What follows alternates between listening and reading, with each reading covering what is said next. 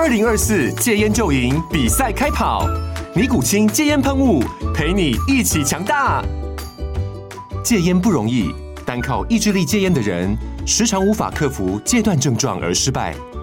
尼古清戒烟喷雾将是你的神队友，简单一喷，药品急速释放，立即缓解七大戒断症状，不限场合提高戒烟成功率。除了尼古清神队友，你还可以寻求专业医疗人员协助，一起迈向戒烟成功之路。尼古清戒烟喷雾，用科学方法戒烟，请咨询全台各大药局及戒烟门诊。本广告由尼古清戒烟喷雾、卫部药书字第零二七八三五号提供。嘉安嘉护股份有限公司，台北市中山区民生东路三段二号十楼，北市卫药广字第一一三零三零一九零号。尼古清戒烟喷雾，相伴每个新开始。欢迎收看《听阮大哥道》，我们今天直播现在目前四点二十分正式开始啊。呃，在谈今天题目之前，首先跟各位谈一下啊，今天大盘为什么表现不如预期啊？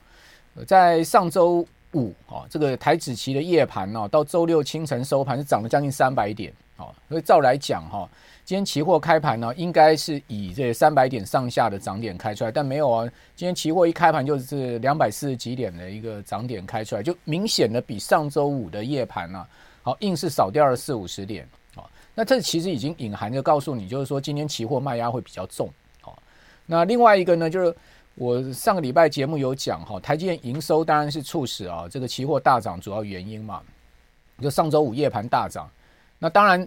去卡台积电今天会开高带动大盘哦，大涨的这种期货买盘呢，一定会在今天出哦。这种所谓投机性的买盘，它本来就是赚一根而已，它绝对不会呢跟你恋战的哈 哦。所以呃，今天你可以看到外资期货大减多单哈。我相信呢，这些卡位台积电大涨的期货的相关买盘，在上周五哈呃进场，然后上周五十二点钟之后啊，这个台子期就拉了嘛哦，其实它就已经。有人早知道了嘛？就是说在上周五这个呃十二点过后，好到一直到上周六，好这个呃期货的夜盘呐，好这些卡位台积电的买盘全部呢都在今天倒出来嘛，所以当然今天期货引领大盘往下杀嘛，也就是说呢，今天大盘表现不如预期，我觉得主要是期货筹码面的因素了哈。那基本面上面毋庸置疑就可以看到景气是慢慢在好转，好这这个半导体的。谷底渐渐要度过哈，你从台积电营收，你从联发科的营收，哦，你从即使这样今天跌下去的广达的第三季的财报，你会看发现这样状况哈，蛮明显好，那只不过就是说呢，呃，景气往上的力道到底会有多强，就是复苏的这个力道会有多强，这个很难讲，所以我这边不不先去呃预下这个判断哈，那谷底要过了，应该也是确定的事情了哈，呃，不会。再更坏了哈，你的半导体的库存啊，各方面不会再更坏，应该已经确定的事情。好，就各产业，呃，半导体本来就有很多的不同的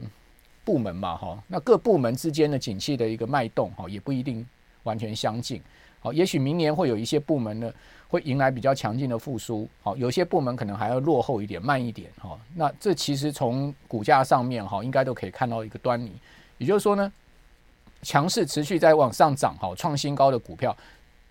它的它绝对就是说告诉你，它后面景气会比较明显增长跟强劲，哈。股市是最重要的，而且是最领先的经济指标，这不用怀疑，哈，这不用怀疑。好，那今天要来跟大家谈债市，好，为什么要谈债市呢？因为在上周末，哈，有个重大消息，就穆迪啊，好，把美债的平等，好，这个展望啊，平等平等给降级了。它并不是把美债降评了哈，我们知道二零一一年的时候，标准普尔哈把美债降评，在九月的时候呢，把三 A 的平等降成是 Double A Plus 哈。那另外呢，在今年年中的时候啊，哦，另外一家信评公司也是全世界哈呃三大信评公司之一的惠誉哈，也把美债的三 A 平等给拿掉，也是下降一级。好，当时呢也是引发哈呃大家的议论纷纷了哈。那这一次呢，就唯一一家还维持三 A 平等的，就是穆迪，好，也就巴菲特哈重要持股，巴菲特是这家公司的大股东啊，好，这家公司的股票巴菲特持有不少哈。那穆迪呢一直维持三 A 平等哦，没有动摇，但是呢，在上周末他突然宣布啊，哦，他在最新一次的评级的更新中啊，哦，他把美债的平等展望哦给调到负向了哈，呃，他说呢，这一次的变动反映了美国财政实力下行的风险不断增加，就是说美国政府啊，现在目前的财政的状况啊，让穆迪担心了哈。他说这些风险可能不能再被美国独有的信用优势完全抵消，也就全世界最独有的，好，大家最信任的，好，这个国债呢，就美债，哦，这种呢独有的，哦，呃，债信的优势呢，哦，已经呢，呃，会受到这个美国财政压力，哈，美国财政恶化这样子的负面影响了，哈。那穆迪强调说呢，哦，今年国债啊，这个殖殖利率急速的往上升。加剧了美国啊偿债压力，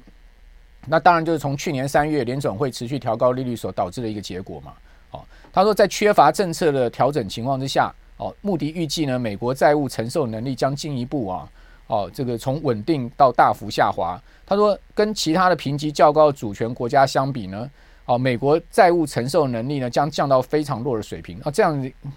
的这个形容是蛮负面的哈。那。呃，它的展望平等调到负向哈，代表什么意思呢？代表说穆迪啊，非常有可能在未来一段时间哦，把美国的债信平等正式啊下降哦，就是说先先展望调到负向呢，哦，就是已经在警告你了，我可能要去动你的债信平等了，好，意思是这样子，好，如果是展望是稳定的，就代表说呢，我不会去动你的信用评等，啊，这个就是三大信评公司的要降评的前奏了哈。那像呃标普要降美债信评呢，好，包括呃这个惠誉要降美债信评之前呢、都有把哦美债的这个展望平等啊调到负向，啊，但这个是一个哦这个美国自己自身的财务问题啊财政问题。另外一个呢，就是说呢，这个全世界主要啊持有美债的国家啊，也不断的在减持美债，好，因为从上周啊哦美国三十年期国债的拍售的情况来看哈，不管。这个美国的投资法人机构，或者说呢，境外需求都明显的在减弱。那美债最主要的买家有三种，哦，一种是呢一级交易商，哦，另外呢就是所谓的国外买家，哦，国外的这些呃主权基金也好了，或者政府的这个呃基金也好，或者说外汇存款也好了，这样去买美债了哈。那另外一个呢就是所谓的机构法人也会去买美债，哦，那这三个是最主要的买盘来源，然后就是在这个初级市场的买盘来源。那我们可以看到哈，这张表是什么呢？这张表就是说呢，最世界最主要的国家哈，央行所持有美债的余额。好，那当然大家知道这个以前呢，这个全世界主要的央行哦，持有美债第一名的是是大陆哦，大陆人民银行哦，那时候持有美债的余额最高啊，在二零一一年的时候呢，年中的时候呢，哦，这个各位可以看到我现在画起来这个圈圈的这个地方，哦，今天这个笔。画不动没关系，你会看到，就是这个方框旁边这个红色线的高点哈，当时呢，哦，这个是呃，这个中国持有美债高达一点三兆，哦，一点三兆的余额，好，那日本呢是落后一段，然后日本当时呢大概是八千八百多亿美金了哈，那曾几何时，各位可以看到哈，这两条线就出现了一个交叉的情况，就这大陆持有美债余额不断的下降，好，日本呢则是下降一段时间之后呢，二零一八年。呃，二零一九年到二零二零年呢，日本是大幅的去买进美债，哦，所以呢就出现了这个呃老大跟老二是持有美债这个意味的一个情况，哦，那我们来看到现在目前最新的状况哈、这应该讲说是日本持有美债最高的一个时间点呢，是在二零二一年的年底，哦，日本当时持有美债大概一点三兆，哦，一点三兆美元，哈、就是等于说二零一一年当时呃大陆所持有的。量了哦，现在到二零二一年呢年底的时候，日本也持有到一点三兆哈。可是呢，到二零二一年年底的时候呢，呃，大陆持有美债的余额呢只剩下一兆了，哦，几乎要跌破一兆。结果之后就果然就是持续在减持，就跌破一兆。好，另外有一个国家啊，它的央行持续在增持美债，就是下面这条黄色线，就是英英国央行。哦，英国果然是美国的好兄弟啊！好，他他其实呢，从到二零一八年以后啊，就持续在增持美债。哦，那我看到他现在目前最新的一个数据哈，各位可以看到，英国央行呃所持有美债量已经是全世界第三了哈，哦，达到了差不多将近七千亿美金。那另外呢，呃，中国大陆呢掉到了是只有这个八千亿了，八千亿都快跌破了哈。那日本呢也这个降到了一一点一兆，也就是说它从高峰的一点三兆，它其实也减持了两千亿。那呃，中国大陆呢，从最高的一点三兆呢，它其实已经减持了五千亿的美债哦，这减持的金额可以讲都非常大。那这些美债被谁买走呢？其实一部分就被英国央行给买走。你可以看到英国央行很快的，我觉得它应该会超过、这个大陆啊，成为全世界呃第二大持有美债的国家了哈、哦。那另外一方面呢，除了这个日本央行啊、日银啊跟人民银行啊都在减持美债以外呢，另外呢，Fed 其实也在减持美债。好，各位看到这张表上面呢，就是说联准会最高持有美债的量哈，当时是五点七兆美元，在联准会的资产负债表上面，哦，就是这个疫情过后哈，呃，持有美债最高将近快到五点八兆了哈。那最近这一年呢，它其实不断的在 QT，好，它的 QT 呢就。每个月哈，它会减持美债跟它的 MBS 哈所持有的量哈，一个月总共达到这个九百五十亿美金了哈。那经过一年的时间呢，现在目前大概跌降到了四点八兆哦，然后从五点七兆降到四点八兆，大家差不多减少了将近一兆美金哦。那这也是另外一个哈，这个持有美债在减少好，所以呢可以看到，其实除了央行在减减持以外呢，另外 Fed 自己本身也是减持了哈。还有就是说呢，美国现在目前在这个。美债的供给量上面是非常庞大的哈，你可以看到这这张图上面柱状图啊，它分成这种不同的几种美债，好，一种美债叫做 T bill 哈，另外一种美债叫 T note，另外一个叫 T bond 哦，T 是什么意思呢？T 的 Treasury 就是财政，好，财政部，好，财政部所发的 bill 好，跟 note 还有呢就 bond 这三种有什么不同呢？这是天期不同，T bill 呢就是说它是呃零到一年内好就。短债哦，非常短，好，三个月的国库券啊，六个月的国库券，类似这样的，就叫 T bill。那什么叫做 T note 呢？T note 就是两年到十年内，哦，这叫 T note，好，就是比如两年债，好，然后呢，这个不到十年的两年到十年之内的债，好，就是说 T note。另外呢，就比如五年债了，就是 T note。那另外呢，就是 T bond 是什么呢？T bond 就一般大家讲的美债，好，最主要所讲美债呢，就是说长债的部分，就是十年到三十年期的，好，叫 T bond。哦，那这三种呢，其实呢，从二零二零年疫情之后啊，美国财政部就是不断的哈，较先前哦增发的金额是非常庞大，哦，就是不断的在狂发债。那各位可以想到，就是说，在一个市场上面哦，筹码不断的供给，然后呢，买入的资金不断的减少，那当然这样的一个呃供给跟需求之间的不平衡呢，就会造成价格的问题。好，这是现在目前呃美债最主要的一个问题啊，就是说价格上面在供给跟需求上面出现了。跟以往不比较不同的状况，哦，美国财政的这个压力非常大哈，然后呢，发债的一个金额啊是持续在增加哈。那当然，它最主要哈，它也不敢发长的啦，所以你可以看到这个蓝色的柱状图特别高，就是说它发这个一年期以内的哈，这个短债发的特别多。为什么？因为现在哈利率那么高的情况之下，它去发那个十年到三十年期的哦，那是不是不是拿石头砸自己脚嘛？对不对？哦，未来十年到三十年我都要还你这个。呃，每一年四趴到五趴的利息的话，我财政压力怎么受得了？所以他就发比较倾向发这个短债。哦，那当然，最近财政部长叶伦也被这个美国华尔街的一些巨头批评了，说叶伦数学不好，好说他呢呃没见识，啊，怎么没有在那个利率极低的时候呢去多发一些长债？那叶伦就就当然有有这个财政部的这个辩解哈，他说其实我们有哈，你都误解了哈，他其实我们发的存续期间天期哦是是是这个讲实在的，是有史以来最长的哦，也就是说我们的债券组合的存续提前天期啊，我在当财政部长的时候是有史以来最长的哦，超过历任财政部长，所以其实基本上我有在利率低档的时候多发一些长债，只是你不知道而已哦，那你就就叶伦的这个反击就对了，不管怎么讲。哦，现在目前再去发长债哈，这其实对美国财政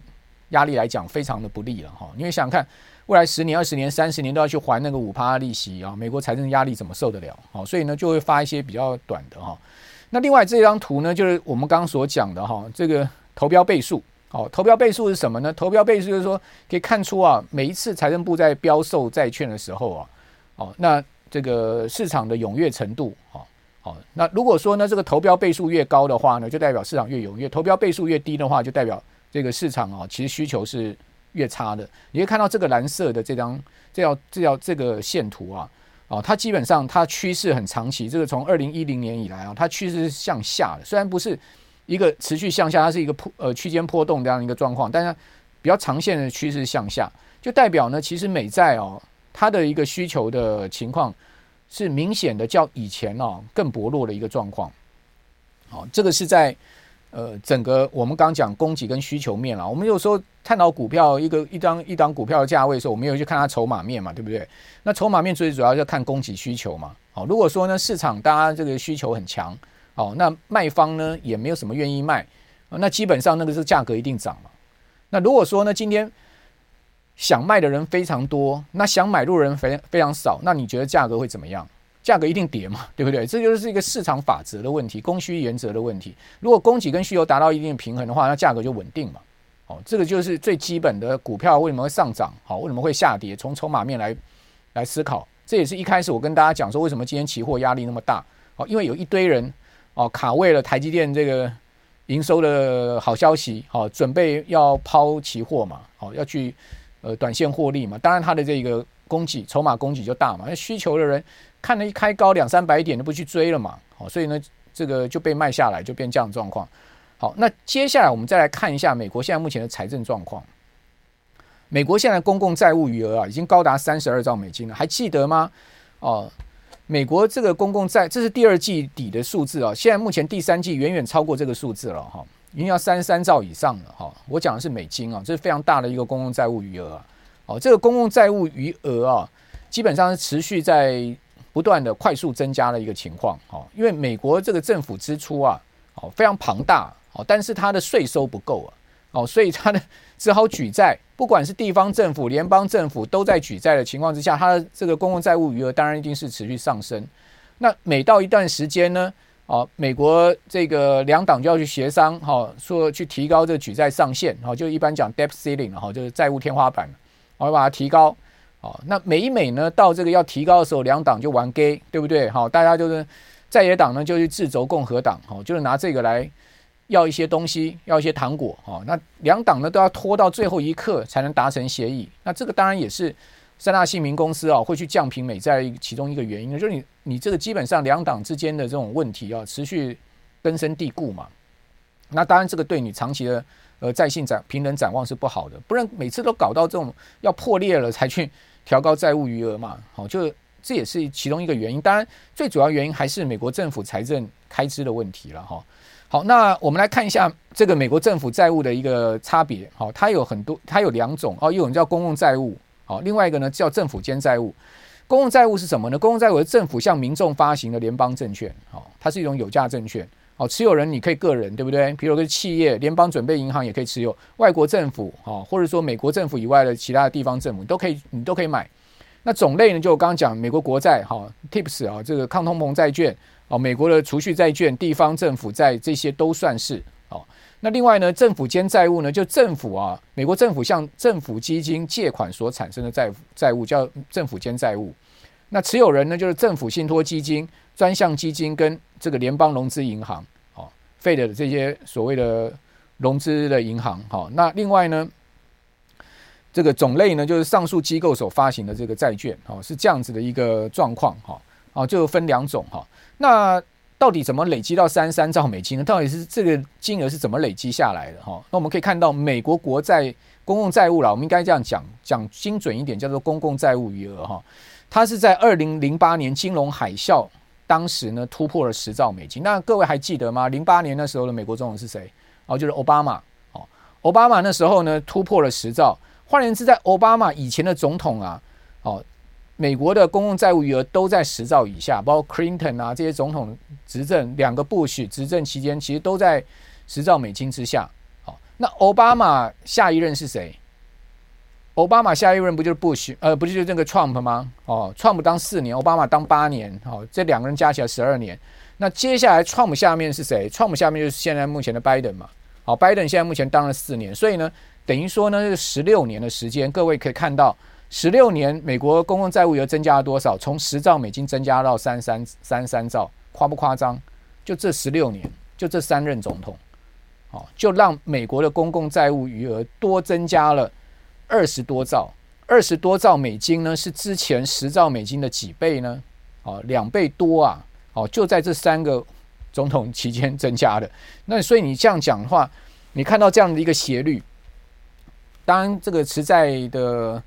人会担心嘛，就是说呢，持有美国这个国债的人会担心说，你美国最后你自己的这个财政怎么去还债的问题嘛。你的利息怎么还？你的本金怎么还？本金是不用想的，是不可能还的。本金就怎么还？本金很简单，我就举新债还旧债。哦，你说要全部还本，不可能的嘛？怎么还那？三十几兆，美国一年 GDP 也不过二十二十五兆，他把所有的 GDP 一年拿去还债还不够，是不是？那现在一年的呃美债利息也要快一兆了，哦，六千多亿要快一兆，哦，那未来还有可能会到两兆，哦，已经有这个机构推估出来这个可怕的数字了。那你说怎么去还这个钱？哦，所以当然这个就会变成是信评公司降频的原因，就是你的财务财政基础的问题。好，那这个是就是所谓的美国国债时钟。好，这个国债时钟，各位上网哈，你就可以随时看到它是每秒钟都在跳动的哈。那美国的国债，当然都知道，这个最上面我们可以看到三三兆这个数字，在各位看到这张图上面的，应该是最右上角那个地方哈，三三兆。好，那美国政府支出呢？哦，跟财政之间的一个不能米平啊，一个短促的问题啊，其实最主要的这个呃，让债务增加的一个原因嘛。你不能达到财政收支平衡，那你当然只能发债啊，债留子孙的意思就对。那你会问说啊，美国政府啊，到底它的？呃，这个财政支出支出到哪里去了哈？那下面有一个地方是它最主要的财政支出哦，有三个地方哦，一个呢是它的国防，国防一年大概要差不多快一兆美金。另外一个呢就是它的 Social Security，Social Security 也是一兆多美金啊，更这比国防更多啊。Social Security 对不起啊，Social Security 是呃 Social se, social Security 也是一兆多美金。好，然后呢，另外还有一个就是它的那个医保。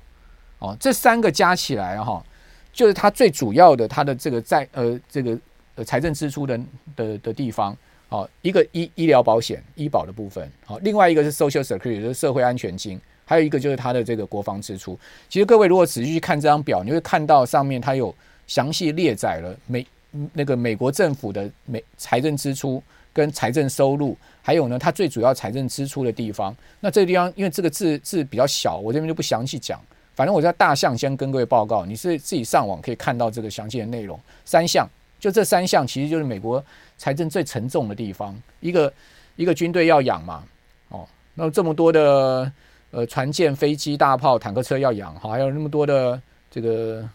军人要养，哦，那另外呢，还有就是这个退休的人要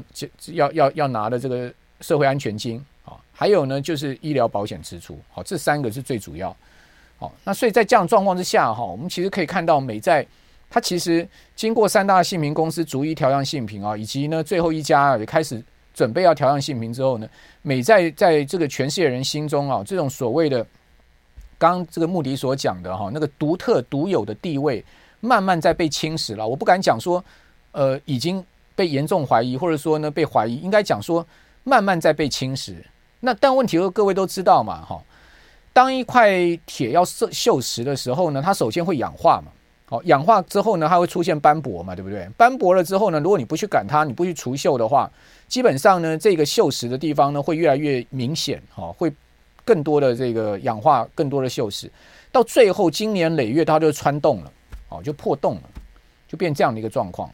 哦，所以为什么你不从小的地方去防堵、防漏，你终究会酿成哦大的一个。破洞就是这样状况，好，所以我觉得美美债的信心现在目前已经开始有出现这样状况，就开始有过去大家对美债是绝对有信心，就不会动摇这种信心，但现在呢已经开始在怀，就开始渐渐这个信心在不稳定，应该这样讲吧，不稳定还不到就是说真正怀疑了，说你真的没办法还还本金跟利息了，因为这个是天大的事情。如果美国政府哪一天跟你讲说他利息付不出来了，我可以跟各位。报告啊，这个是全世界金融市场超级核爆级的一个问题了，哦，那是不敢想象的一个核爆，不要讲什么灰天鹅、黑犀牛的，不要用那个来形容了，是一个绝对金融的核爆级。好，好，那个、那个、那个、那个、那个还核爆可能还不能形容啊，就是氢弹级了。哦，那个全世界金融市场会毁掉的哈，整个金融市场会全部崩塌的哈，所以这当然你到不到那个地步，哦，但是呢。现在目前开始已经在慢慢在动摇，那慢慢在动摇呢？你当美国要正视这个问题嘛，要重建美债的信心嘛？那怎么样去美重建呢？我倒个人觉得有三件事情，可能我们要去看到。第一个呢，美国财政必须要节制开支，哦，恢复全世界的持债人信心。哦，你的这个税收第二个要增加，哦，你就等于财政要尽量趋向尽量趋向平衡了，你的税收要增加，哦，所以呢，也只有加大税收力道一途嘛，哦，第三个呢，这这联准会要尽快降息啊，哦，降低财政部发债的成本，哦，大概就这三件，我看到就是说比较可以做的事情，好，那也能向全世界证明说我有维维护我在信平等的这种企图心，多少要做了。哦，做得到做不到，或是做到什么程度，那是一回事。多少要做，做了呢，大家就会有对你认同。好，那现阶段的策略是什么呢？我个人倒觉得，如果说要投债的话，哈，投资等级公司债可能会优于美债，因为呢，美国有一些非常优质的公司，像微软、像苹果、像谷歌、Meta 这些。很很大型的科技巨头的公司，或者说呢，一些百年的企业啊，道琼成分指数里面的，或者说呢，标准普尔呃五百成分股这些很优质的企业，他们都会发行公司债。哦，这些公司债的利率现在也不低啊。哦，什么叫利率不低？是因为这些债券价格都有明显下跌，因为联准会升息，所以也导致了这些优质的公司债债券价格下跌。那债券价格下跌之后呢？相对应的，它的殖率就上升了。这个跟股票下跌之后呢，它的这个殖股股息殖率上升是一样的道理。假设说它这家公司发的股息不变的话，你股价越低，你的这个值率就越高。那公司股票很难讲，因为没有一家公司会跟你讲说，我今年发三块，明年一定发三块息。但债券是已经固定的，对不对？所以说呢，现在目前投资等级的公司债，甚至金融债都有五趴六趴的一个息。哦，这种五趴六趴的息其实是蛮好。那再加上这些公司的违约率是非常非常低的，哦，几乎不会违约的，哦，这些大公司怎么可能会跟你讲说，我发了这个债之后呢，我不付息了呢，对不对？好，所以我倒觉得啊，如果大家担心美债信用平等的这个问题啊，那不如就是去买进一些好的这个公司投资等级的公司债，但是记得是要投资等级的哦，你不要去买非投资等级，非投资等级的违约率就高了。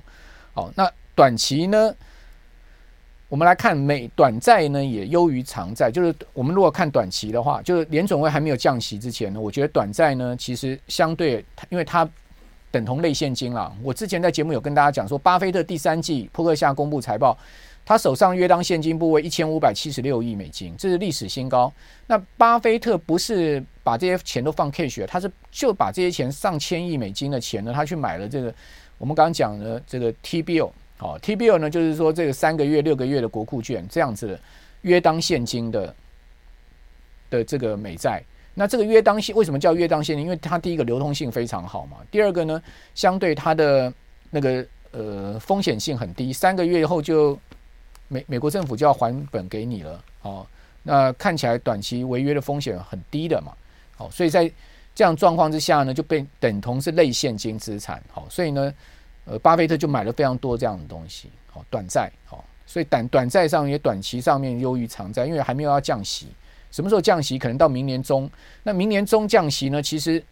最甜蜜点哈，如果说你要去赚资本利得的话，最甜蜜点应该是降息前半年到降息后的一年，好，这一年半应该是债券价格哈，呃，最甜蜜点。那这个最甜蜜点也是等于说是开始要渐渐可以去布局长债了。如果说年初你没买，你现在买进的成本比人家都少掉了至少一成，啊，所以你现在买买入的话，其实是比年初去买的人呢是便宜很多了哈，相对你的殖利率也更好，好是这样情况，好，而且呢马上年预预估明年六月七月就要降息的话，基本上这个债券在降息的过程中呢，它的价格上涨这是毋庸置疑的哈，股票还不一定哦，降息的初始期股票有时候是会下跌的哦。那要看经济有没有衰退。如果经济是衰退式的降息的话，股票通常都是跌，而且跌的会比较明显。如如果不是经济衰退式的降息，就是软着陆式的降息，基本上股票市场是会大涨。好，所以呢，股票市场比较不一定。那另外长债呢，我们可以等债信这个信心恢复，或者说联准会准备要降息前半年开始分批持有哈。但但是呢，长债还有另外一个问题啊，就是中长期通膨如果没有办法回降到两趴的话。哦，联准会的基准利率可能会要维持三趴以上，也就是说呢，你对资本利得的预期空间可能要比以前来的小。好，就过去三次的降息循环，你可以统计出来，呃，降息前半年、降息一年后，哦，然后呢降息两年后，降息三年后，哦，那个资本利得其实很明显哦。如果说以二十年期以上的长债来讲，降息三年后甚至可以达到三十趴以上的资本利得，那这一次有没有这么好？哦，其实要打个问号，为什么？因为如果通膨结构是相对哈会比以前高的话，那代表联准会的降息的幅度哈跟速度不会像以前过去三次降息循环这么快速。那这样的情况之下呢，你你的这个债券的资本利得可能长债的部分呢就会没有以前这么亮眼，就是过去的统计资料未必代表下一次的降息会出现的状况。不过呢，呃，降息一定会让利率啊，这个往下走，然后呢，我讲的这个呃，殖利率往下走，价格上升，这是肯定的，只是幅度多少的问题而已。还有呢，就是说，长债的利率到底怎么算？哈，长债利率基本上有三三个东西加起来，就是期限溢价，哦，加上实质利率，再加上通膨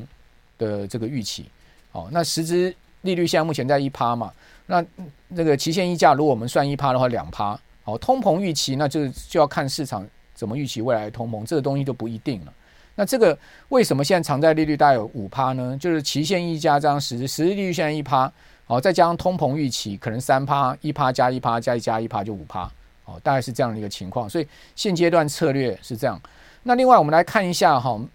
如果说以 ETF 来讲哈，那长债的哦二十年期以上的哈，就 TLT 这一档，TLT 这一档呢，过去五天它大概涨一 percent 了。涨上去有稍微压下来，哈，涨上压下来，但是它至少你看它从高点有压下一段，然后这现在目前大概稳在这个地方，但基本上呢，它之前从十一月七号这一波上去上的很凶，大概差不多有涨四趴，四趴又压下来，哈。那 LQD 呢，就是投资等级的公司债，好，那呃十十一月七号拉上去，大概也是四趴哦，那现在目前差不多涨零点五，哦，它也是压下一段再弹上去，好，所以基本上。这两档呢，就是一档我刚刚讲的投资等级公司债的 ETF，另外一档呢就是这个美国国债长期的 ETF，长长债的 ETF。这两档哈，对应台股上面的 ETF 也很多哈，因为台股上面有一些呃美国二十年期以上的 ETF 啊，美债二十年期以上 ETF，或者说呢呃投资等级的公司债的 ETF，事实上他们 follow 的 benchmark 都是同样的哦，基本上。他们的报酬会有差距，是新台币汇率的影响。好，因为你买进的是台币哈，然后呢，你卖出的时候也是台币，但是呢，他们所 follow 的这个 benchmark 是美元嘛，好，他们所投资的标的是美元，所以会受到台币升贬的影响。那因为今年台币贬值，好，所以相对应的，对这些呃台币计价的 ETF 来讲，是相对有汇率的这个优势的哈。呃，比如说来讲，三十呃这个二十年期以上的。呃，美债 E T 美债 E T F 如果是在美国的话，今年到十月中吧，差不多跌掉了十四五趴吧。哦，可是呢，十年到二十二十年期的大概得跌到十五趴。可是呢，相对以台币来讲，因为今年到十月中贬了五趴，所以你就要扣掉这个五趴，因为换换算一下会有这个汇兑收益。好，因为台币是贬值的。好，那但台币升值的话，相对你你就会有这个比较明显的汇兑损失。这个就看汇价的一个问题。但如果说你今天是中长期持有的话，也不用太担心了，因为汇率的东西本来就上上下下，对不对？中长期持有，如果你把债券当成是存股，哦，中长期持有，哦，中长期持有这些 ETF 的话，其实汇率的因素啊，哦，就没有那么明显。短线上面，当然中线上面是比较明显。好，那今天的直播就到这边喽，那我们就跟大家说声再见。好，下次我们在礼拜一下午四点二十分见，拜拜。